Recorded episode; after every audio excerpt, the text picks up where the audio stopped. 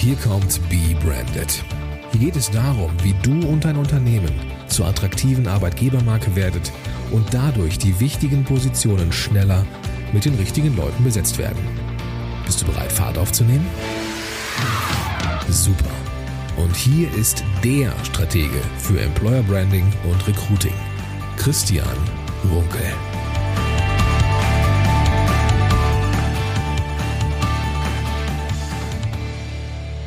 Gut, okay. Ja, hallo Rubindro. Hallo. Nochmal herzlich willkommen in Hamburg, in deinem alten Wohnzimmer sozusagen. Direkt am Puls dieser Stadt, also für alle Zuhörer, ihr vermutet es äh, wahrscheinlich, wir sitzen äh, wieder in der Hafen City mit äh, Blick auf äh, Hamburger Nieselregen. Wir starten gemeinsam heute mit der ersten Podcast-Episode von Be Branded im Januar 2020 und ich denke, wir haben wieder ein spannendes äh, Thema parat. Aber schön, dass du dir die Zeit genommen hast, um mit mir über ja, HR-Trends in 2020 zu sprechen. Das macht man ja so üblicherweise. Zu Jahresbeginn. Am Anfang eines ja. Jahres mal so zu schauen, äh, was steht denn sozusagen auf dem Tablett. Äh, ja, genau. Vielen, vielen Dank, dass ich hier sein darf. Äh, bevor Gerüchte entstehen, mein Wohnzimmer war noch nie in der Hafen City. Aber ich bin in, äh, in Hamburg okay. groß geworden, deswegen freut es mich immer, wenn ich nach Hamburg kommen darf. Vor allem für so einen schönen Anlass ja, wie deinen Podcast. Ja, wunderbar. Ja, wir wollen heute den Fokus auf zwei Bereiche legen, nämlich äh, ja so die Frage, wie gut sind eigentlich die HR-Bereiche für die Herausforderungen in 2020? Und da wir immer von langen Prozessen sprechen, können wir wahrscheinlich sagen in den 20er Jahren oder für die 20er Jahre aufgestellt. Und äh, dann würde ich noch ganz gerne ein anderes Thema mit dir besprechen, nämlich was macht gute Führung ähm, eigentlich aus, äh, gerade im Hinblick auf die Gestaltung auch agiler Arbeitswelten, die ja immer mehr mhm. auf uns zukommen oder Raum äh, greifen. Aber bevor wir da einsteigen, möchte ich dich noch mal äh, ganz kurz äh, vorstellen. Und ich habe in der Vorbereitung gemerkt, dass wir so eine kleine doppelte Verbindung haben. Ach echt? Ja, jetzt äh, guckst du etwas überrascht.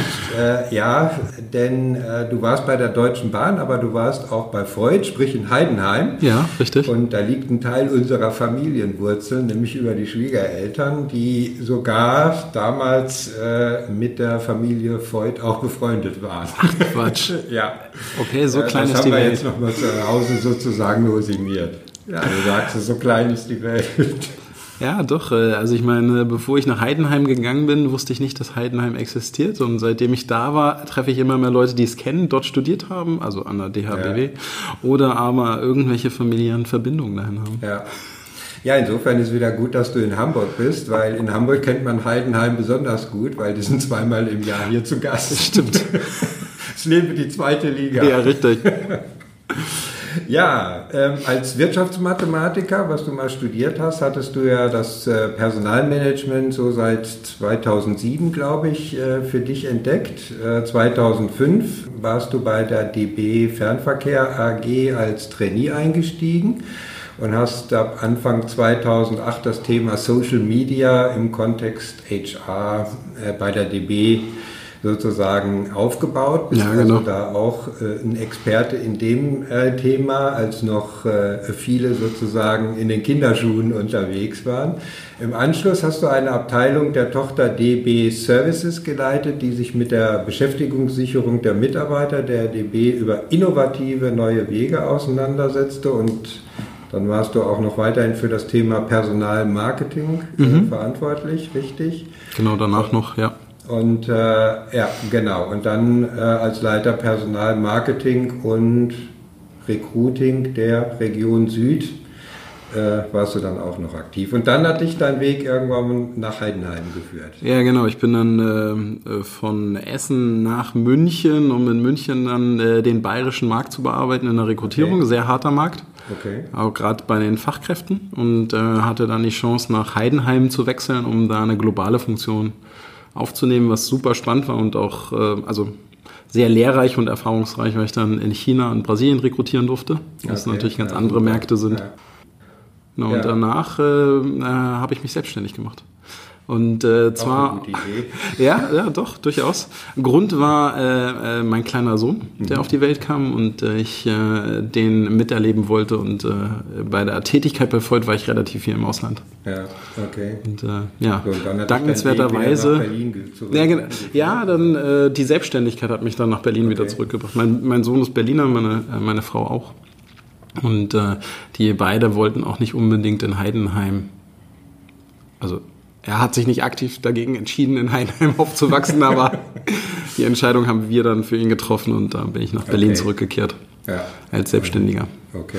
Und genau. sicherlich auch keine schlechte Entscheidung. Also Selbstständigkeit und natürlich Berlin. Das ist richtig. Beides gute Entscheidungen. Und vor etwas über einem Jahr, fast anderthalb Jahre, mhm. bin ich dann äh, wieder in den Konzern zurück, in die Funke Mediengruppe mhm.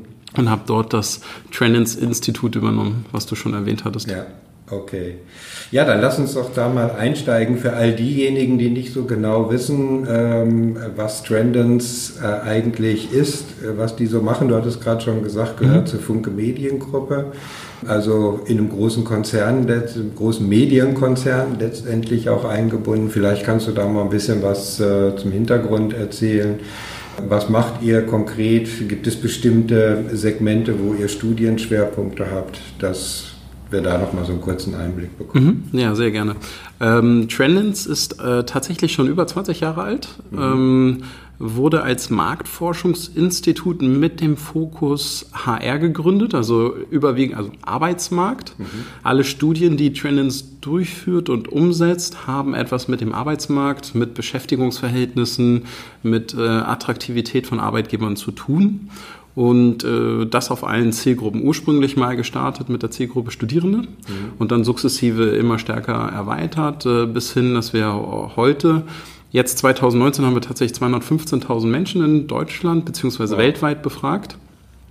Ähm, rund um die Themen eben Arbeitgeber, Arbeitsmarkt, äh, was macht Arbeitgeber attraktiv, was ist mir wichtig bei einer Beschäftigung und so weiter und ähm, haben äh, dort alle Zielgruppen, Schüler, Studierende, mhm. akademische Professionals, mhm. nicht akademische Professionals und das Ganze bis hin zu 15 Jahren Berufserfahrung. Okay. Also das ist so der überwiegende Teil. Wir machen immer noch Sonderstudien, äh, wie eine, über die wir jetzt auch sprechen mhm. werden. Ähm, wo wir Selbstbild, Fremdbild, HR abgestimmt haben. Mhm. In dieser Studie haben wir zum Beispiel auch explizit äh, äh, Unternehmer ähm, und C-Level befragt. Das mhm. machen wir sonst in der Regel äh, nicht pauschal. Okay. Die anderen befragen wir im Jahr ähm, sozusagen aus unserer Initiative heraus und arbeiten danach mit den Daten. Mhm. Okay. Äh, die Themen, die ihr in den äh, Forschungsbereichen untersucht, woher kommt die Themengestaltung? Sind das auch Anfragen von Unternehmen, die sagen, untersucht doch mal dies und das und jenes? Oder beruht das auch auf bestimmte Trendthemen? Also ähm, wir verdienen unser Geld damit, dass Unternehmen auf uns zukommen und entweder Daten einkaufen mhm. oder eben tatsächlich sagen, sie wollen einen bestimmten Bereich sich näher betrachten. Mhm. Meistens hat das was mit dem eigenen Arbeitgeber zu tun. Viele Unternehmen kommen aber auch zu uns und sagen, wir müssen 30 äh, Länder weltweit vergleichen in bestimmten Themen des Arbeitsmarktes. Mhm. Äh, wir müssen uns angucken, wer sind dort unsere Wettbewerber auf dem Arbeitsmarkt, ja. wie sind die Zielgruppen dort gestrickt, was für Lebenswelten haben die dort, um sie entweder besser anzusprechen, um ja. mit den Mitarbeitern besser arbeiten zu können. Mhm. Und ähm, das ist dann sozusagen so unser Brot- und Buttergeschäft. Ja, okay, gut. Dann seid ihr sozusagen, geht mir gerade so durch den Kopf, ähm, das oder ja das Google äh, der Arbeitswelt? Weil du sagtest, wir haben eine jede Menge Daten in der Zwischenzeit sammeln können, was ja eigentlich ja. auch für HR ein ganz, ganz wichtiges Thema ist, aber doch häufig noch zu kurz kommt. Ich, also ich würde es eher umschreiben mit, wir sind das Statista der Arbeitswelt. Okay.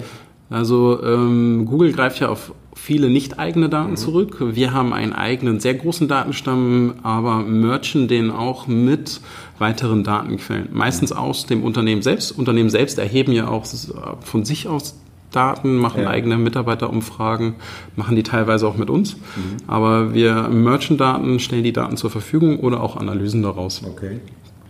Ja, super. Ich denke, da haben wir schon mal einen ganz guten Einblick äh, vom äh, Hintergrund, äh, was Trendent so macht. Dann lass uns doch mal in die erste Studie einsteigen. wenn ich das äh, richtig in Erinnerung habe, lautete die, so gut sind HR-Abteilungen. Als ich das das erste Mal gesehen habe, habe ich gedacht, oha, das scheint bestimmt spannend zu sein. Äh, gerade vor dem Hintergrund, was du dargestellt hattest, was äh, nicht so Standardgeschäft bei euch ist, nämlich Eigen- und Fremdbild zur Leistungsfähigkeit von HR-Bereichen. Und das finde ich eigentlich grundsätzlich immer ein spannendes Thema. Äh, wenn ich das richtig gesehen habe, in der HR-Studie habt ihr circa 500 Personalverantwortliche aus ganz äh, Deutschland mhm. zu ihrem Bereich äh, befragt. Untersuchungsgegenstand waren so Fragen wie, was tun Sie, um potenziell Bewerbende zu erreichen und zu überzeugen? Also typische Recruiting-Frage, welche Anreize werden geschaffen? Tatsächlich Thema Recruiting-Fähigkeit einer HR-Organisation und die damit verbundenen Erfolge oder Misserfolge ist ja auch ein mhm. spannendes Thema. Was definiert man denn jetzt als Erfolg oder ja, genau. Misserfolg? Genau. Wenn manchmal eigentlich die klaren Zielsetzungen fehlen, dann kann ja alles Erfolg oder Misserfolg sein. Und auf der anderen Seite habt ihr 1400 Fach- und Führungskräfte befragt, nämlich sozusagen zum Fremdbild mhm. Äh, und deren Zufriedenheit mit den HR-Abteilungen. Und ich würde äh, diese Bereiche gerne mit dir beleuchten, und zwar die Personalgewinnung und äh, die Arbeitsbedingungen, die ja in der mhm. Befragung mhm. auch eine Rolle gespielt haben, beziehungsweise Arbeitsbedingungen und Benefits, was ja auch mal eine große Rolle spielt.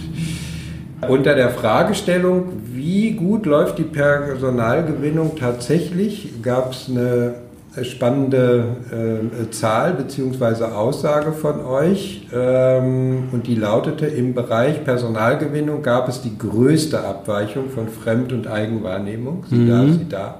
So sind 72 Prozent der HR-Experten, Expertinnen zufrieden bis sehr zufrieden mit diesem Aufgabenbereich. Bei den befragten Fach- und Führungskräften waren es dagegen nur 49 Prozent, äh, die der gleichen Meinung waren. Jede zweite Person, so kann man sagen, hadert also äh, mit dem äh, Recruiting. Und ja, jetzt meine Frage, war das ein überraschendes Ergebnis für euch oder habt ihr das so in der Richtung erwartet? Vielleicht auch aus anderen Studien zum Thema Recruiting und erfolgreiches Recruiting heraus? Also ähm, ich äh, hole mal ein bisschen weiter aus. Also die, tatsächlich war das Ergebnis etwas überraschend, aber vielleicht nicht ganz so, wie du jetzt denkst. Insgesamt nochmal zum Aufbau der Studie. Wir haben bei dieser Studie die großen HR-Bereiche abgefragt. Also neben der Rekrutierung wurde auch Personalentwicklung abgefragt. Das ist eben Compensation Benefits, also ja. das Benefits-Thema, aber auch zum Beispiel HR-Administration. Okay. Ja, also mit, oftmals ist es auch so, auch schon in der Vergangenheit so gewesen, dass Fachbereiche vielfach gespiegelt haben, mit der Entgeltabrechnung sind sie eigentlich sehr zufrieden zufrieden. Das Geld kommt pünktlich. Das ist ja so und, Wichtigste. Ja, und äh, daher, ähm, Genau, wir beleuchten jetzt mal den Bereich äh, Personalgewinnung. Wir haben, ähm, wie gesagt, bei den HR-Lern auch dieses Thema abgefragt und das Überraschende war eigentlich, dass ähm, mehr Fachbereiche zufrieden waren, als wir dachten. Wir hatten eigentlich ursprünglich gedacht, es wäre ein noch schlechterer Wert. Okay. Also er hätte gedacht, dass tatsächlich ähm, bei der Personalgewinnung ähm, vielleicht auch nur ein Drittel der Fachbereiche zufrieden sind. Da waren 49 Prozent. Das ist immer noch sehr schlecht, muss man ganz klar sagen. Wenn nur jeder zweite meiner Kunden zufrieden aus meinem Geschäft geht, dann ja. äh, mache ich eigentlich was falsch. Ja. Trotzdem ist es ja auch so, dass der Arbeitsmarkt sehr angespannt ist. Also da hätte ich schon gedacht, na gut, könnte auch sein, dass mehr äh, Fachbereiche unzufrieden sind. Was hier aber tatsächlich zu sehen ist, ist ähm, vielleicht auch nochmal im Vergleich zu den anderen Bereichen, ja. Personalgewinnung ist gar nicht der am schlechtesten bewertete Bereich. Okay. Personalentwicklung wurde viel schlechter von den ähm, Führungskräften bzw. Fach- und Führungskräften bewertet. Aber HR hat das genauso gesehen. Mhm. Also die haben gesagt, äh, ähm, also PE, da sind wir selbst mit uns unzufrieden. Mhm. Wir machen da keinen so guten Job. Und äh, die äh, Fachbereiche haben auch gesagt, ja, also PE ist auch nicht so besonders gut. Okay. Jetzt bei der Rekrutierung ist es erstaunlich, da scheinen wir die selbstbewussten HRler zu haben. Die sagen alle, nee, das, was wir machen, ist richtig gut. Und ja. die Fachbereiche sagen, nee, ich glaube, das, was ihr da macht, ist nicht richtig. Ja, aber das ist ja spannend. Was sind denn die Gründe dafür? Also, konntet ihr das, konntet ihr das rausfinden? Ich mm. meine, das ist ja schon, ich sag mal, explizit äh, eine, eine große Differenz. Und was bewegt jetzt den HRler dazu zu sagen, nee, das ist aber gut, was wir machen, woran misst er das? Habt ihr das irgendwo rausfinden können, dass er sagt, das ist aber gut und die Fachbereiche sagen, nee, damit sind wir aber nicht zufrieden und warum sind die nicht zufrieden? Da muss ja eine Erwartungshaltung bei den Fachbereichen sein, die HR so nicht befriedigen kann. Und das ist ja eigentlich jetzt das Thema, ähm, wie kann man das verbessern? Ja, äh, leider sind wir noch nicht in äh, der Detailebene da mhm. reingetaucht. Ähm, äh, tatsächlich muss ich auch zugeben, werden wir das wahrscheinlich nicht machen, weil der, die Nachfrage nach solchen Daten nicht so groß ist. Okay. Trotzdem natürlich spannend, gerade für unsere Szene. Ja. Ähm, ich kann da ich sag mal, ähm, aus Erfahrung Vermutungen anstellen. Mhm. Wenn ich mir überlege, wie ich habe ich meine äh, Rekrutierungsbereiche früher besetzt, wie haben wir Personalentwicklung früher besetzt und ja. Rekrutierungsbereiche besetzt ja. ja tendenziell eher ähm, mit Leuten, die ähm, in Anführungsstrichen heutzutage Vertriebsgene haben. Die ja. sind von sich überzeugt, die sind davon überzeugt, was sie tun, die sollen einen Job verkaufen, die sollen selbstbewusst auftreten, mhm. die sollen die Leute mitnehmen, begeistern können, etc. Dass so jemand von seiner Arbeit ähm, anders berichtet als jemand, der empathisch ist, reflektiert. Also ich will jetzt nicht sagen, Recruiter seien nicht reflektiert, aber ja, ich glaube so von der Tendenz her ähm, kann ich mir schon vorstellen, dass äh, Recruiting-Bereiche selbstbewusster von ihrer Arbeit berichten, ja. als ähm, äh, zum Beispiel die Bereiche der Personalentwicklung. Und äh, wenn man sich mal jetzt so, ich bin seit 2007 im HR-Bereich und wenn ich die Entwicklung mir angucke, war auch Recruiting oftmals der Bereich, der schneller in Social Media war, der hat schneller mal Sachen ausprobiert, die sind jetzt vielleicht ein, also PE holt schon sehr stark auf, gerade wenn es um AI-Themen geht oder Digitalisierung. Ja. Aber trotzdem habe ich das Gefühl, dass Recruiting versucht, die Speerspitze zu sein. Und mit dieser Studie haben sie einen kleinen Dämpfer bekommen. Die haben gesagt, mhm. äh, fühlt euch mal nicht so geil, liebe Recruiter. Ihr müsst auch richtig arbeiten und ihr solltet vielleicht auch mal messen. Weil das ist auch ein großes. Ja. Du hast es gerade an, angesprochen. Genau, ja. Recruiting wird in Deutschland noch viel zu wenig gemessen. Ja, richtig. Genau. Kommen wir mal auf dein, ich sag jetzt mal, mit Lieblingsthema, Social Media. Ähm, wenn ich das äh, richtig in Erinnerung habe, habt ihr in eurer Studie auch herausgefunden, dass nur jedes zweite Unternehmen tatsächlich HR-Marketing-Kampagnen auch über äh, Social Media äh, durchführt. Und unterwegs zu sein in Social Media heißt ja noch lange nicht, äh, selbst wenn ich es mache, dass ich dann auch meine Zielgruppen tatsächlich erreiche, geschweige denn in der Lage bin, eine Art Community Management zwischen Interessenten und Unternehmen als ähm, Arbeitgeber aufzubauen. Ähm, was waren daraus so eure Erkenntnisse? Werden oder habt ihr das herausgefunden? Werden tatsächlich auch die passenden Kanäle zielgruppenorientiert genutzt? Und in welcher Hinsicht gibt es aus deiner Sicht im Thema Social Media Marketing für Personalbereiche noch den größten Nachholbedarf? Also hm, aus dieser Studie mitgenommen, das kann ich auch gut mit noch einer anderen Frage kombinieren, die wir gestellt okay. haben ähm, ist das, der, das Thema, dass Deutschland noch nicht so weit ist, wie wir manchmal glauben. Es gibt zwar schon sehr viele Unternehmen, die aktiv sind, die das auch schön darstellen und wir viele Best Cases auf Konferenzen sehen. Ja. Das Gros der Unternehmen ist aber noch nicht so weit. Das Gros der Unternehmen leistet sich auch noch keine Ressourcen mhm. für diesen Bereich. Ja. So dass man klar sagen muss, dass viele auch heute noch in den Kinderschuhen stecken, obwohl wir das Thema schon seit 2008 backern. Ja. Richtig. Äh, und hinzu kommt, dass dieses Umfeld sich halt auch sehr schnell wandelt. Mhm. Also es ist schwierig, tatsächlich am Ball zu bleiben. Mhm. Welche sind die richtigen Kanäle für meine Zielgruppe? Ja. Ähm, über welche Kanäle erreiche ich tatsächlich auch meine Kandidaten und wo habe ich eine Chance, mich vom Wettbewerb zu differenzieren? Eine weitere Frage, die wir in dieser Studie gestellt haben, äh, in der, im Bereich der Personalgewinnung war, wer ist euer wichtigster Dienstleister? Ja. Und da kam bei Personalgewinnung mit großem Abstand Stepstone raus. Okay. Das ist, ich will jetzt Stepstone nichts absprechen, ja. trotzdem steht Stepstone für eine sehr passive Art und Weise, wie ich Personal gewinne. Das kann natürlich sehr gut funktionieren für viele Unternehmen. Stepstone ähm, positioniert sich in dem Markt ja auch sehr gut. Trotzdem ist es für mich sinnbildhaft für äh, Post and Pray. Also ja, richtig, ich genau. verlasse mich noch viel stärker auf ja. einen passiven Kanal. Ja.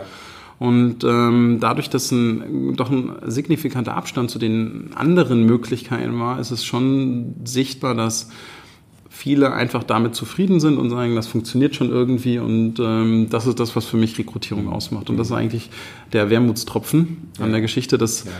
Zeigt, dass Recruiting tatsächlich noch nicht so weit ist, nur mit viel Selbstbewusstsein ausgestattet. Ja, richtig, genau. Ja, das ist ja eigentlich dann genau dieses Thema äh, passives Rekrutieren, was mhm. wir ja auch in vielen Unternehmen äh, dann letztendlich noch sehen. Da können wir dann aber auch gleich schon mal den Sprung machen äh, zu dem Thema aktives Rekrutieren oder Active Sourcing, mhm. was ja auch nicht nur vielfach propagiert wird, auch vielfach schon durchgeführt wird.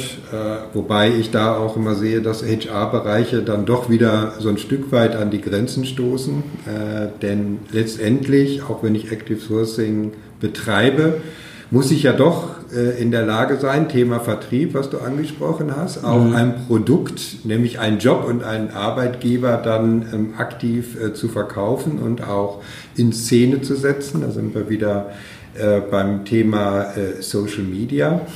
Habt ihr in der Studie, wir sprechen ja immer noch über Selbstbild und Fremdbild, auch herausgefunden, wie das denn die Fachbereiche sehen, wie zum Thema Active Sourcing und äh, Social Media Marketing die Personalbereiche unterwegs sind, wie deren Bewertung dazu ausfällt? Ähm, das habe ich jetzt tatsächlich gerade nicht mehr so im Kopf. Wir haben es okay. nicht so explizit, glaube ich, okay. abgefragt, aber insgesamt fiel gerade im Bereich Personalgewinnung die Bewertung der Fachbereiche deutlich gedämpfter ab. Okay. Ähm, ich müsste auch noch mal in die offenen Nennungen reingucken, aber von Fachbereichen wird vielfach eine viel aktivere Rolle gewünscht. Ja. Auf der anderen Seite ist es aber auch so, dass immer noch viele Fachbereiche auch ähm, eine sehr alteingebrachte Vorstellung von Rekrutierung haben. Mhm. Also ein Fachbereich verlangt auch von seinem Recruiter, dass mindestens doch eine Stellenanzeige auf einem Jobboard ist. Und äh, wenn ein Recruiter zum Beispiel ankommt mit sowas wie Performance Marketing, mhm. bedeutet ja letztlich, dass der Fachbereich gar nicht mehr so leicht in der Lage ist zu überprüfen, ob eine Stellenanzeige jetzt online ist oder nicht. Ja ähm, gibt es schon immer mal wieder Gespräche, die mir gespiegelt werden, wo Fachbereiche unverständlich äh, im HR-Büro stehen und sagen, ja, wieso ist denn keine Stellenanzeige auf dem und ja. dem Jobboard? Ja. Okay. Also daher, ähm, da möchte ich jetzt äh, auch ein bisschen die HRler manchmal in Schutz nehmen, dass es auch nicht immer leicht ist mit allen Fachbereichen. Ja. Auf der anderen Seite könnte man ja jetzt auch sagen, ja, wenn der Kunde fragt, äh, dann sollte man ihm eigentlich auch eine gute Antwort liefern können. Nee, genau. Ne?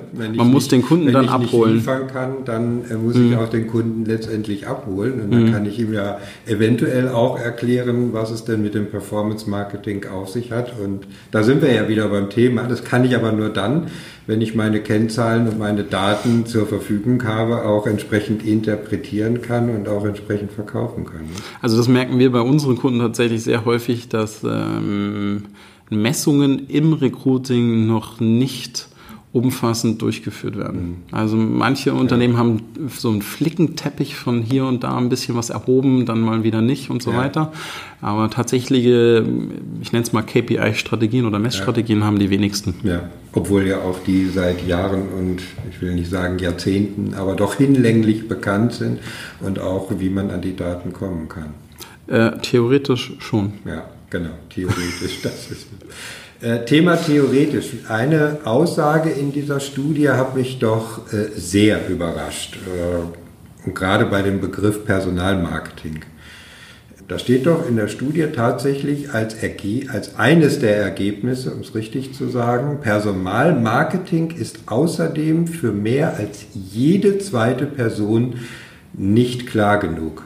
Da habe ich mir gleich jetzt die Frage gestellt, ja, was ist denn jetzt an Personalmarketing äh, nicht klar? Was war eure Wahrnehmung äh, daraus oder habt ihr herausgefunden, was die Gründe dafür sind oder was da nicht klar ist? Also die tatsächlich ist es ja so, dass Personalmarketing in den Unternehmen sehr diffus ist. Also mhm. ähm, äh, viele verstehen Employer Branding unter Personalmarketing, einige fassen schon noch Rekrutierung mit ins Personalmarketing ja. und dann kommt on top hinzu, dass das Personalmarketing an sich häufig mit generischen Botschaften arbeitet, also sich von sich aus auch schon nicht klar kommuniziert. Also wenn du dir mal okay. anguckst, äh, 2016 und 17 war der am häufigsten verwendete Begriff in, äh, im Personalmarketing als Botschaft nach außen Leidenschaft oder Passion. Mhm. Wenn du dann als Bewerber vor diesem Mehr an, äh, wir sind übrigens äh, most passionate Arbeitgeber und äh, bei uns kann man nur mit Passion arbeiten und so weiter, dann ähm, hast du auch kleine, klaren und deutlichen Botschaften mehr. Mhm. Also ich glaube schon, dass ähm, Unternehmen Schwierigkeiten haben, sauber zu definieren, was jetzt welcher Bereich zu tun hat. Oder ja. oftmals sind die Unternehmen gar nicht groß genug, um eigene Bereiche dafür zu haben. Aber letztlich solltest du dir überlegen, du brauchst einmal eine saubere Definition deiner Arbeitgebermarke. Wie positionierst du dich als mhm. Arbeitgeber? Mhm. Machst du das tatsächlich differenzierend? Mhm. Oder Richtig. ich sag mal, kopierst du einfach nur gängige ähm, Benefit-Trends? Wir kommen ja noch auf das Thema ja, Benefits. Genau. Und äh, dann brauchst du eine, einen Bereich oder eine Strategie, wie du das transportierst. Ja. Und Richtig. das ist dann das Personalmarketing.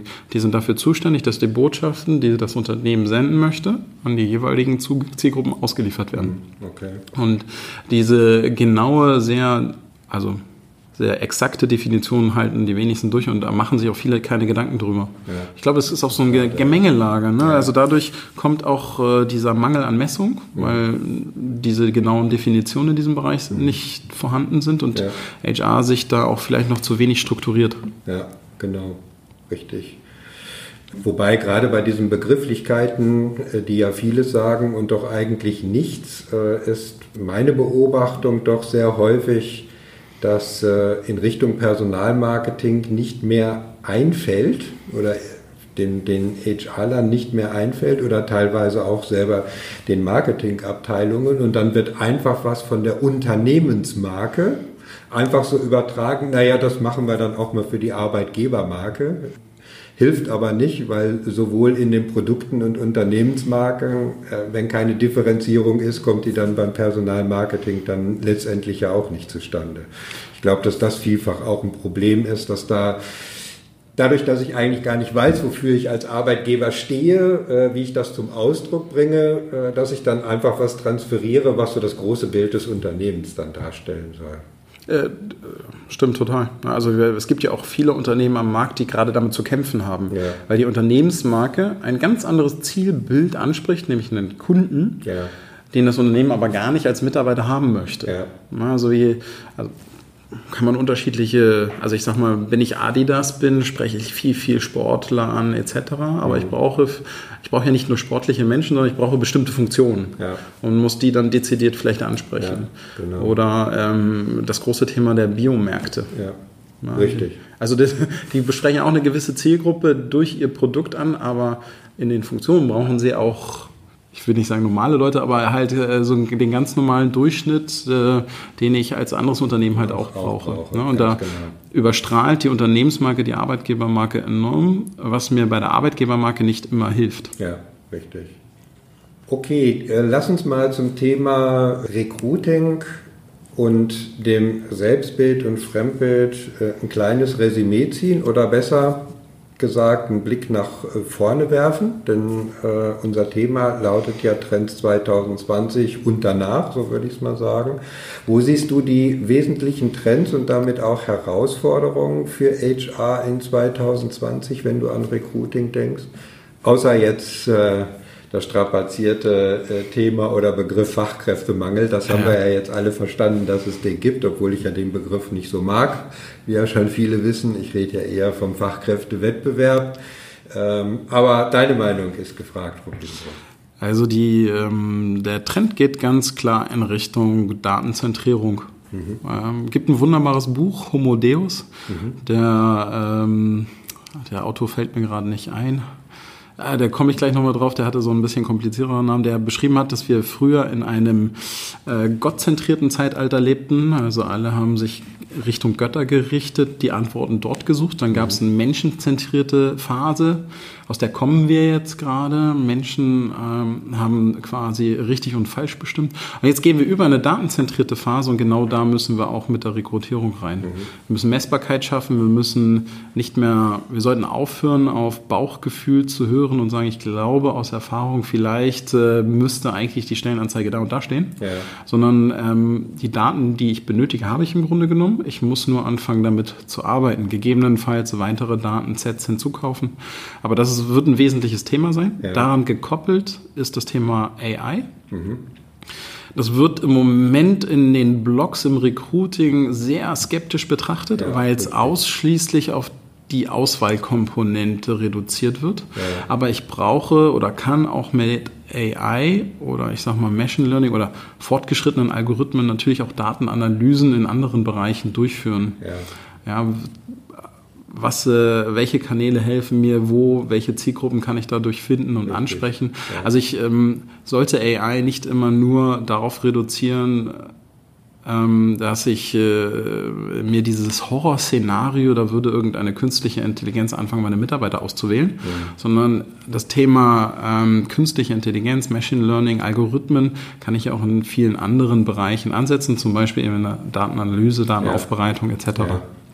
Und ich glaube, das sind so die Bereiche, in die es gehen wird.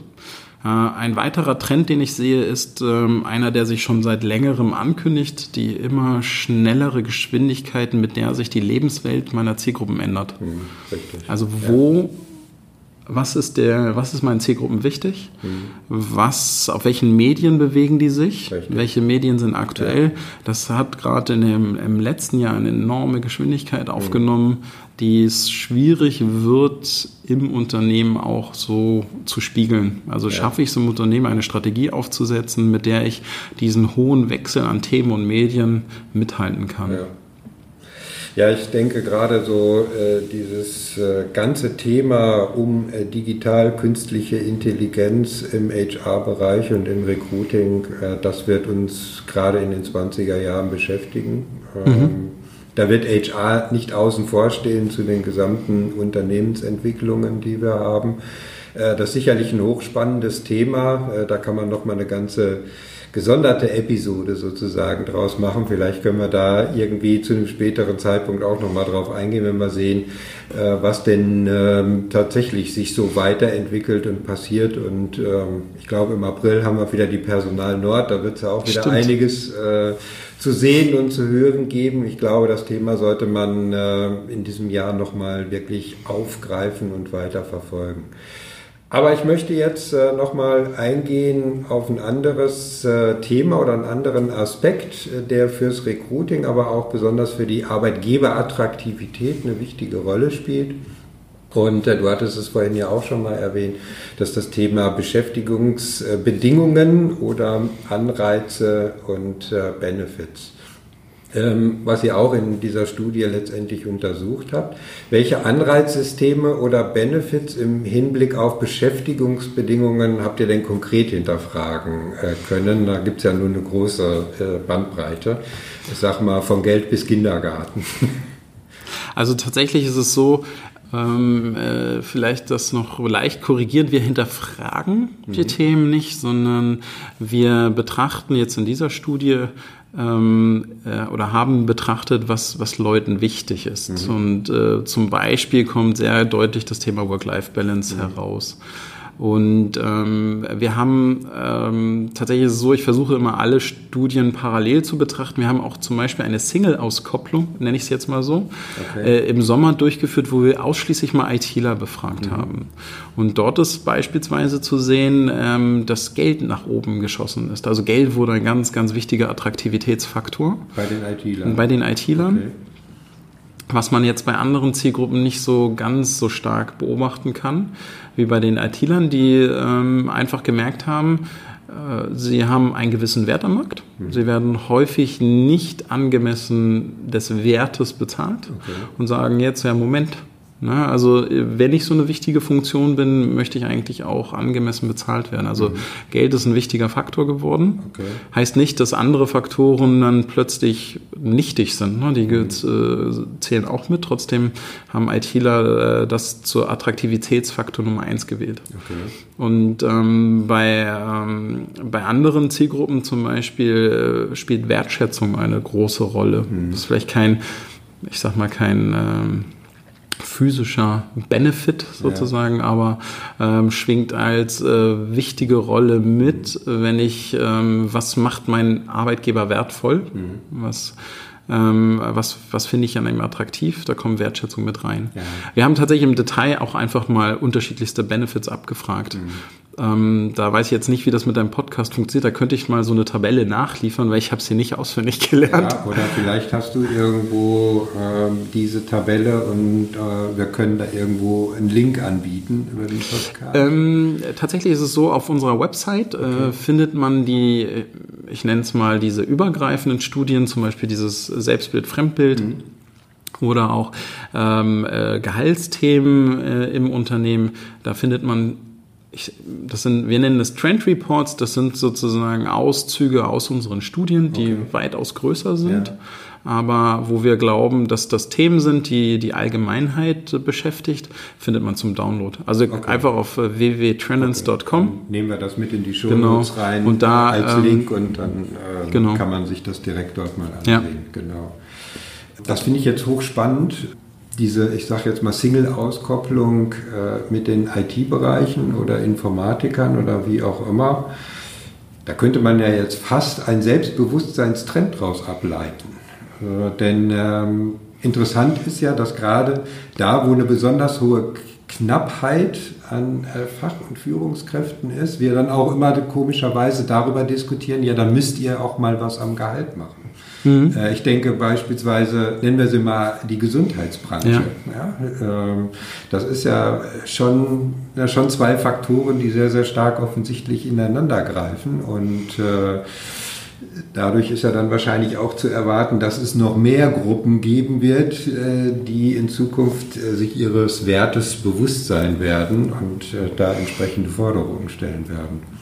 Ähm, das denke ich bestimmt. Also die, ähm, man, man, muss immer diesen, äh, sich den Trade-off vor Augen führen. Erstmal muss man sich vor Augen führen, dass ähm, man äh, noch so viel Kultur haben kann. Ja. Ein gewisses Gehaltsdefizit ja. kann man einfach nicht wegkulturisieren, ja. sondern ähm, auch wenn es ein Hygienefaktor ist und viele Zielgruppen auch heute noch sagen, dass Gewicht, gewisse Eckpunkte wichtiger sind, gerade je älter, also je mehr Berufserfahrung, desto weniger Bedeutung hat Geld. Mhm. Aber trotzdem ist es so, dass gewisse Gehalts Sprünge nach unten einfach nicht toleriert werden. Ja. Also da ähm, empfinden viele Gehalt einfach auch als Wertschätzung, mhm. als ähm, faire Behandlung. Mhm. Und es geht gar nicht darum, um den einzelnen Euro, sondern vielmehr darum, dass eine Leistung auch äh, marktgerecht vergütet wird. Ja, richtig.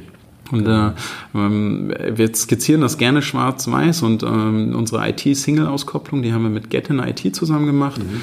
Der hätte natürlich äh, wunderbare Schlagzeile heißen können, geldgeile ITler, aber so ist es nicht. Also es ist definitiv nicht aus dieser Studie rausgekommen. Mhm. Die haben zwar gesagt, Geld ist ein sehr, sehr wichtiger Faktor, sie haben ihn auf Platz 1 gewählt, ja. aber ähm, äh, die gleiche Studie zeigt zum Beispiel auch, dass zwei Drittel der ITler ähm, es nicht in die Großstadt zieht. Mhm. Also es ist wiederum so ein bisschen gegenläufig der Land. So vermutet, ja, ja, genau. Ne? Wir, wir, brauchen jetzt plötzlich einen IT-Hub in Berlin oder so. Mhm. Das stimmt nicht unbedingt. Mhm. Also es ist auch ein bisschen altersabhängig natürlich. Ja. Aber genau wie in anderen Zielgruppen auch gibt es auch tatsächlich ähm, ITler, die Familie haben, älter Richtig. sind. Ja. Und ähm, viele ITler zieht es nicht unbedingt in die Großstadt. Ja, ja genau. Ich glaube, das ist auch so ein Thema, was äh, zu viel pauschaliert wird, äh, weil ich höre es auch immer wieder von Unternehmen, die, ich sag mal, ländlich strukturiert sind, die dann sagen, ja, wir können die Leute ja auch hier nicht halten, die zieht es ja nun letztendlich alle in die Ballungsgebiete und die Großstadtregion. Wenn wir jetzt mal hier den Großraum Hamburg sehen, nur mal als Beispiel, ich glaube, das kann man gar nicht so pauschal sagen. Ihr habt es jetzt speziell für die ITler untersucht. Ähm, das ist genauso wie äh, viele Leute äh, nicht unbedingt äh, gerne in einem Konzern arbeiten wollen, sondern die lieber in kleinen und mittelständischen Unternehmen arbeiten wollen. Ich glaube, diese Pauschalierungen, die helfen uns in der Erkenntnis nicht immer unbedingt weiter, sondern entscheidend ist, genau zu wissen, was ist meine Zielgruppe oder wer gehört zu meiner Zielgruppe, wie tickt die, was will die. Und dazu brauche ich Daten. Da sind wir wieder beim Thema Daten und Erkenntnis. Das ist richtig. Es ja. hat aber auch zum Beispiel viel mit dem zu tun, mit dem wir ganz, also als ich hier vorhin reinkam, hatten wir ganz kurz über dieses Thema flexibles Arbeiten gesprochen. Ja. Wie flexibel ist denn mein Arbeitgeber? Ja. Muss ein ITler in wo auch immer am Ort vor Ort sitzen oder kann er nicht flexibel von zu Hause aus arbeiten? Ja. Und ähm, da kommen wir auch, also äh, da spielen ja super viele Themen miteinander zusammen. Toleriert mein Unternehmen flexibles Arbeiten? Ja. Wenn ja, kommen meine Führungskräfte damit klar? Ja. Haben sie einen Kontrollverlust? Erleiden sie einen Kontrollverlust? Oder können die die Klaviatur der neuen Medien so spielen, dass sie dezentrale Teams führen können? Ja, Und so komme ich halt ähm, es gibt auch dieses wunderbare Sprichwort vom Hölzchen zum Stöckchen. Stöckchen, ja. ja. Also man, man sticht da in so ein Wespennest. Mhm. Und äh, was ich wahrnehme, auch in viel, wir haben auch eine Flexwork-Studie, die findet man auch auf unserer Website. Was aus vielen Teilen der Studie einfach rauskommt, ist, dass der Arbeitsmarkt bereit ist, den nächsten Schritt zu gehen. Mhm. Flexiblere Arbeitswelt, ähm, ja dann vielleicht auch alternative Gehaltsmodelle, wie kann New Pay aussehen. Richtig. Also dass äh, die Arbeitnehmer haben, das vielleicht ein bisschen überspitzt formuliert, aber mhm. schon Lust auf, dass sich was tut. Ja, okay. Lass uns nochmal bei dem Thema, du hast gerade das Stichwort genannt, Entgelt und Entgeltmodelle darauf eingehen. Vielleicht auch im Zusammenhang mit den IT-Lern. Also mich hat das insofern jetzt gerade ein bisschen überrascht, weil wenn ich jetzt mal so in die agilen Arbeitswelten gucke, die ja hauptsächlich äh, oder auch vom Ursprung her aus dem IT-Bereich kommen und äh, mir jetzt mal die Ergebnisse agilen Arbeitens ansehe äh, bei Unternehmen, die das in Teilbereichen oder in Gänze konsequent umgesetzt haben, da ist man ja schon zu dem Ergebnis gekommen, dass äh, die gängigen Entgeltmodelle, insbesondere was das Thema der variablen Vergütung äh, auf der Basis von individuellen vermeintlichen Leistungen und Ergebnissen her äh, nicht mehr unbedingt so gefragt ist. Insofern hat mich das ein bisschen gewundert, dass das im IT-Bereich dann noch so eine große Rolle spielt. Wenn wir jetzt nochmal das Thema agiles Arbeiten, Benefits und diese Trends für die Zukunft sehen, wo siehst du da bestimmte Trends für 2020 mit dem Fokus auf das Thema Arbeitsbedingungen und Benefits auch im Zusammenarbeit, äh, nicht im Zusammenarbeit, im Zusammenhang äh, mit der agilen Welt, wie wir sie ja vielfach sehen? Ähm, das waren jetzt viele eventuell Fragen ja, auf einmal. Ja. Äh, also fangen wir an mit also bei unserer Single-Auskopplung IT haben wir nicht das Gehaltsmodell abgefragt, sondern es ging grundsätzlich um Geld Paket, sozusagen, um das Paket, egal wie ja. es dann aussieht. Ähm, daher ist es jetzt vielleicht nicht so verwunderlich, dass die sagen, also Geld ist ein wichtiger Faktor. Vor allen Dingen, weil viele ITler sicherlich vor der Entscheidung stehen, bleibe ich überhaupt im Unternehmen oder gehe ich nicht in das Freelancer-Tum, in die mhm. Selbstständigkeit über. Ich äh, habe mehr Flexibilität. Ich kann meinem Arbeitgeber sagen, ich habe dann leider, leider keine Lust mehr. Und okay. ähm, äh, dadurch müssen Arbeitgeber ja viel kreativer auch werden in dem Paket, was sie da schnüren. Und was aus, der Stu aus, aus den Studien auch rauskommt, ist eben diese Vereinbarkeit von Beruf und Familie. Mhm. Wie sieht das Gesamtkonstrukt aus? Du hast es vorhin nochmal mhm. gesagt, wir wollen jetzt nicht die ganzen Benefits aufzählen wie Kindergarten etc. Trotzdem ist es so, dass die individuellen Bedürfnisse immer stärker in den Vordergrund gerückt werden und ich mit Pauschal-Benefit-Angeboten nicht mehr so weit ja, komme. Ja. Also das heißt, mein, mein Konzept des Gehaltpaketes muss immer individueller anpassbar werden, mhm. sodass ich den Bedürfnissen meines Mitarbeiters in der Situation, in der er sich befindet, vielleicht Familienaufbau, vielleicht sind die Kinder aber auch gerade aus dem Haus oder wie auch immer, ja. ähm, gerecht werde. Das und heißt so wahrscheinlich so die alten Cafeteria-Systeme äh, gewinnen vielleicht wieder mehr an Bedeutung für die Zukunft. Da müsstest du mir nochmal auf die Sprünge helfen. Die Cafeteria-Systeme. Ja, also Motto, ich, äh, nicht äh, es gibt das so, und das und ja. das, sondern für jeden Mitarbeiter individuell oder für bestimmte Gruppen, beispielsweise für die IT-Bereiche im Unternehmen, für die das und das jetzt eine besonders äh, wichtige Rolle spielt. Die können sich dann sozusagen wie im Cafeteria-System bestimmte Dinge aussuchen, also weniger oder weg von straffen Systemen, so wir bieten das, das und das äh, sondern mehr individuell und flexibel dann gestaltbar von den Arbeitsbedingungen her. Genau, und jetzt springen wir wieder in das Thema Technologie hinein. Mhm. Ähm, ich glaube, es, äh, der Report von McKinsey ist schon ein bisschen älter. Ich glaube schon von 2016 oder 2017. Ja. Wir hatten mal so einen Report, den nannten sie Mass Customization. Mhm.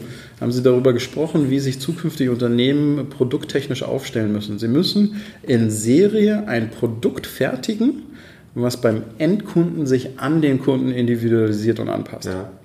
Und genau das müssen genau wir im HR jetzt auch machen. Wir müssen es schaffen, unsere Produkte so standardisiert wie möglich zu produzieren. Ja. Aber das Produkt muss die Fähigkeit besitzen, sich dann an den einzelnen Arbeitgeber, äh, Arbeitnehmer anzupassen. Ja. Erste Ansätze gibt es. Zum Beispiel habe ich neulich sehr spannend Vortrag auf einer HR Tech Night gehört zum Thema Blockchain in der Entgeltabrechnung. Mhm. Mhm. Und zwar äh, ein auf Blockchain basiertes Verfahren, wo sich Mitarbeiter zu jeder Zeit im Monat immer das bis zu dem Tag erarbeitete Geld auszahlen können. Also sprich, okay. ich bin jetzt, äh, welchen, wir haben den 6.1., ähm, jetzt habe ich keine Ahnung, ähm, äh, letzten Monat über meine Verhältnisse gelebt und habe äh, all mein Geld schon ziemlich früh ausgegeben und habe nichts mehr für diesen Monat übrig. Jetzt könnte ich in diesem System mir schon mal die ersten sechs Tage auszahlen lassen. Okay. Das äh, ist äh, über dieses System möglich. Ich kriege meine, weil ich habe die ja schon gearbeitet, mhm. also stehen sie mir schon zu, also lasse ich sie mir schon auszahlen. Okay. Also solche, das ist, ist jetzt vielleicht Spannend, eher, ja. eher, interessant ähm, ähm, für größere Unternehmen, aber trotzdem ich habe heute schon viel über Technologien, Möglichkeiten, individuellere Pakete für Arbeitnehmer zu stricken, wo mhm. sie entweder flexibler an ihr Geld kommen können, mhm. indem es vielleicht aber auch ähm, virtuelle Beteiligungsmodelle gibt und so weiter. Also da habe ich ja heute schon viele Möglichkeiten. Ich muss ja. nur als Unternehmen diesen Schritt gehen und sagen, äh, ich mache das mit. Ja. Ja, das hört sich allerdings schon sehr revolutionär an, ähm, aber sicherlich äh, spannend. Ich glaube, wir müssen über viele Dinge, die tatsächlich technologisch möglich sind, auch nachdenken, wie ich daraus auch ein gutes Dienstleistungsprodukt sozusagen für meine Mitarbeiter kreieren kann. Das ist richtig.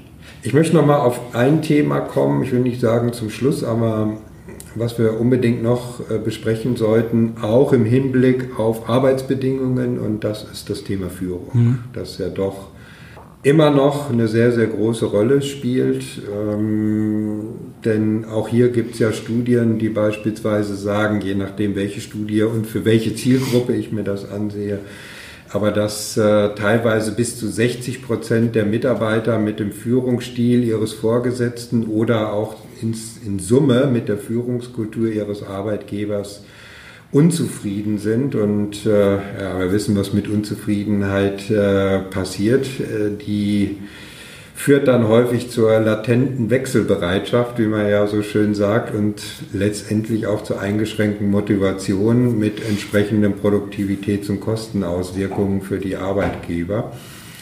Das wiederum bedeutet ja letztendlich, äh, Führung ist ja ein innerer Kern eigentlich einer Arbeitgebermarke und ähm, ja, ich sage immer sehr gerne, wenn im Kern etwas faul ist, äh, wie beim Obst auch, äh, dann kann die Außenwirkung äh, kaum strahlen nach außen mhm. hin. Ähm, was habt ihr so in, der, in dieser Führungsfrage oder in der Fragestellung der guten Führung denn konkret untersucht und was waren so, gab es da auch bestimmte Fokusgruppen, auf die ihr euch äh, konzentriert habt bei der Befragung? Und mhm. gab es da irgendwelche Unterschiede auch, äh, die erkennbar sind, so wie wir das vorhin gerade auch zum Thema Bezahlung gesehen haben? Mhm. Also die, erstmal kann man mh, über alle unsere Studien sehr, sehr schön sehen, dass Führung mit Anzahl der Berufserfahrungsjahre, also die Bedeutung von Führung steigt. Ein Studierender, äh, die sagen, ungefähr 20 Prozent der Studierenden sagen, Führung ist ein sehr, sehr wichtiges Thema für mich.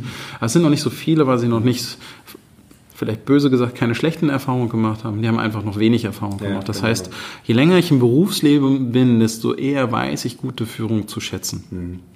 Jetzt ist es so, wir machen, ähm, wir ähm, erheben einen sogenannten Employee Promoter Score bei unseren okay. Studien immer.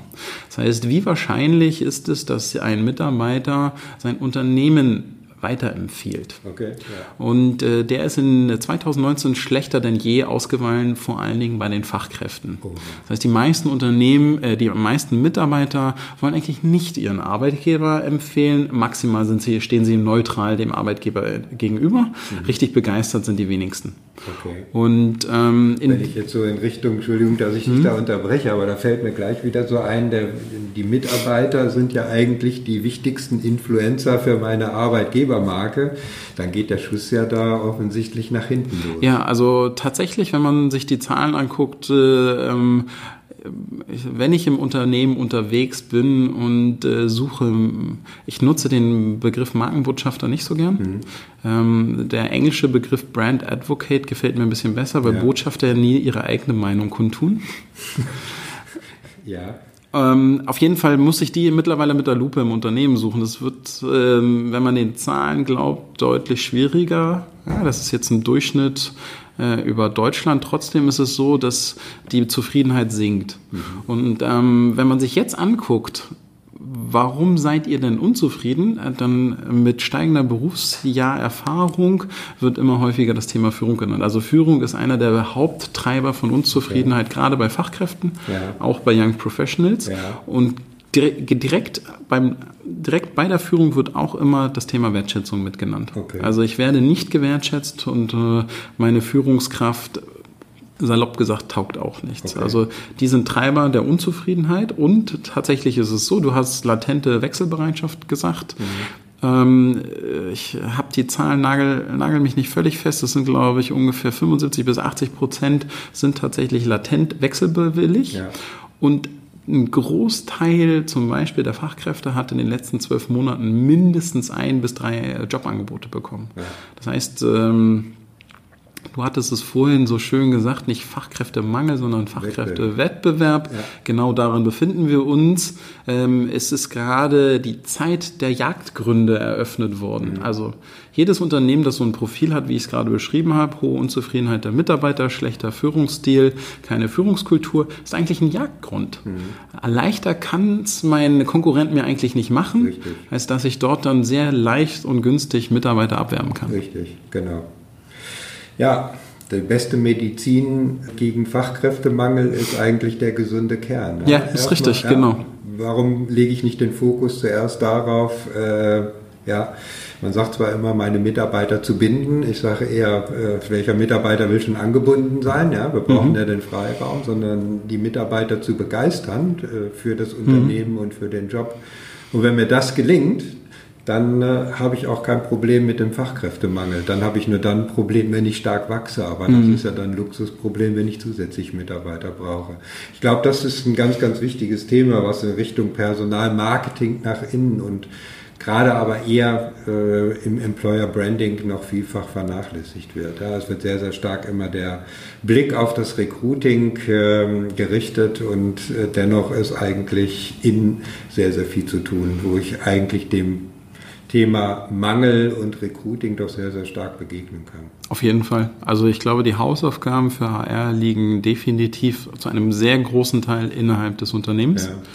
Ähm, wir können jetzt in diesem Detail gerade, glaube ich, nicht drauf eingehen, aber bei unseren Studien kann man, wir können einzelne Branchen identifizieren, wo es besser oder schlechter ist. Man kann einzelne Zielgruppen. Frage von, äh, von mir, mhm. gibt es eigentlich sowas wie, wie branchenspezifische Führung, wo man sagen kann, äh, ja, bei bestimmten Branchen ist eine höhere Sensibilisierung äh, vorhanden für gute Führung und bei anderen spielt das vielleicht nicht so eine große Rolle? Das kann ich jetzt aus dem Stehgraf leider nicht sagen. Ich könnte das tatsächlich aus den Daten ziehen. Okay. Das wäre vielleicht mal ein gutes Follow-up. Also, Ja. Vielleicht hast du auch spezielle Branchen, die du dir mal angucken Ja, möchtest. ich denke, es gibt bestimmte Branchen, also wenn ich mal so äh, meinen Schwerpunkt nehme, auch aus den vergangenen Jahren in der Logistik heraus, da gibt es äh, sicherlich so einige Jobs, die wohl sowohl in der Innen- als auch in der Außenwahrnehmung, ich sage jetzt mal, nicht so unbedingt äh, beliebt sind, ähm, auch wegen der raueren Gangart und dem raueren Ton, den wir aber durchaus auch in anderen Branchen äh, äh, durchaus haben. Ähm, Das fällt mir jetzt nur so als Beispiel ein. Und vielleicht ist in der Versicherungsbranche, naja gut, mit dem Personalabbau heutzutage wahrscheinlich nicht mehr, aber in der Führung vielleicht dann doch ähm, alles im Butter. Ich weiß es nicht. Das können wir uns gerne mal bei einem Follow-up angucken Ja. und dann detaillierter nachgucken. Ja.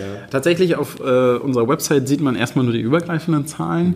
weil die Einzelauswertungen doch Zeit kosten, aber ähm, tatsächlich wäre es sogar auf Berufsgruppen möglich. Ja, okay. Gut, äh, da nochmal zusammenzufassen, ähm, auch mit Ausblick auf 2020 und äh, Folgejahre. Du hast ja in deinen Antworten schon immer mal so ein paar, ich sag mal, dezente, aber auch sehr konkrete Hinweise gegeben, äh, was eigentlich zu tun ist äh, in Richtung äh, guter Führung und in Richtung guter Führung von Mitarbeiterbegeisterung, aber auch äh, Darstellung nach außen hin. Vielleicht da nochmal abschließend äh, deine Erwartungen, Empfehlungen an HR zum Thema Führung für 2020. Ich glaube, also zum Thema Führung ähm, wäre in Richtung sozusagen Führungskräfteentwicklung, dass man, also es ist einer der wichtigsten Treiber in der Arbeitgeberattraktivität. Man wechselt nicht das Unternehmen, man wechselt die Führungskraft. So der Spruch Ja. Ähm, den ich durchaus für richtig erachte. Und ähm, einfach gesagt, für HR stellt sich die Herausforderung, dass ähm, sie es schaffen, dass in den nächsten ein bis zwei Jahren ihr Unternehmen nicht zum Jagdgrund wird. Und äh, das wird ja ganz schnell, wenn die Führungskultur in den Keller geht. Und der Markt ist gerade derart aufgestellt, dass auch Unternehmen, die heute noch sagen, sie würden nicht in die Direktansprache gehen, sie müssen in die Direktansprache gehen, weil alle es tun. Es Ja. ist so eine Art Gruppendruck entstanden. Es werden immer mehr Leute auch angesprochen. Das heißt, ich kann mich dagegen wehren, indem ich eine gute Führungskultur, eine gute Kultur in Summe im Unternehmen gedeihen lasse und mich parallel darum kümmere, woanders abzuwerben. Gut, okay, dann äh, versuche ich nochmal die wichtigsten Punkte oder Erkenntnisse aus unserem Gespräch zusammenzufassen und fange mal an bei dem Thema äh, Zielgruppen. Das heißt, äh, verstärkt sich auf die tatsächlichen Bedürfnisse der Zielgruppen äh, zu fokussieren, zu wissen, was die Zielgruppen bewegt, wie ich sie erreichen kann. Und dazu brauche ich vor allen Dingen eins, und das ist Punkt Nummer zwei, äh, eine gute Datenbasis. Ich äh, muss wissen, wo sich wer wie wo bewegt, äh, wie auch mein Erreichungsgrad ist. Generell wird das Thema datengetriebene HR eine wesentlich größere Rolle spielen oder vielleicht auch die 20er Jahre dominieren. Und äh, der dritte Punkt, den ich nochmal erwähnen möchte, ist das Thema der Führung. Äh, Führung nochmal auch aus einem anderen äh, Blickwinkel zu betrachten. Aus dem Blickwinkel, äh, ich finde diesen Begriff so gut, ich fasse es jetzt einfach nochmal unter dem Begriff der Jagdgründe letztendlich zusammen und sich einfach äh, dessen äh, letztendlich äh, bewusst zu sein, dass wir uns in einer solchen Situation tatsächlich dann befinden. Super. Ich denke, wir hätten die Möglichkeit oder könnten uns zu den Themen, äh, die ja doch hochgradig spannend sind, noch stundenlang unterhalten.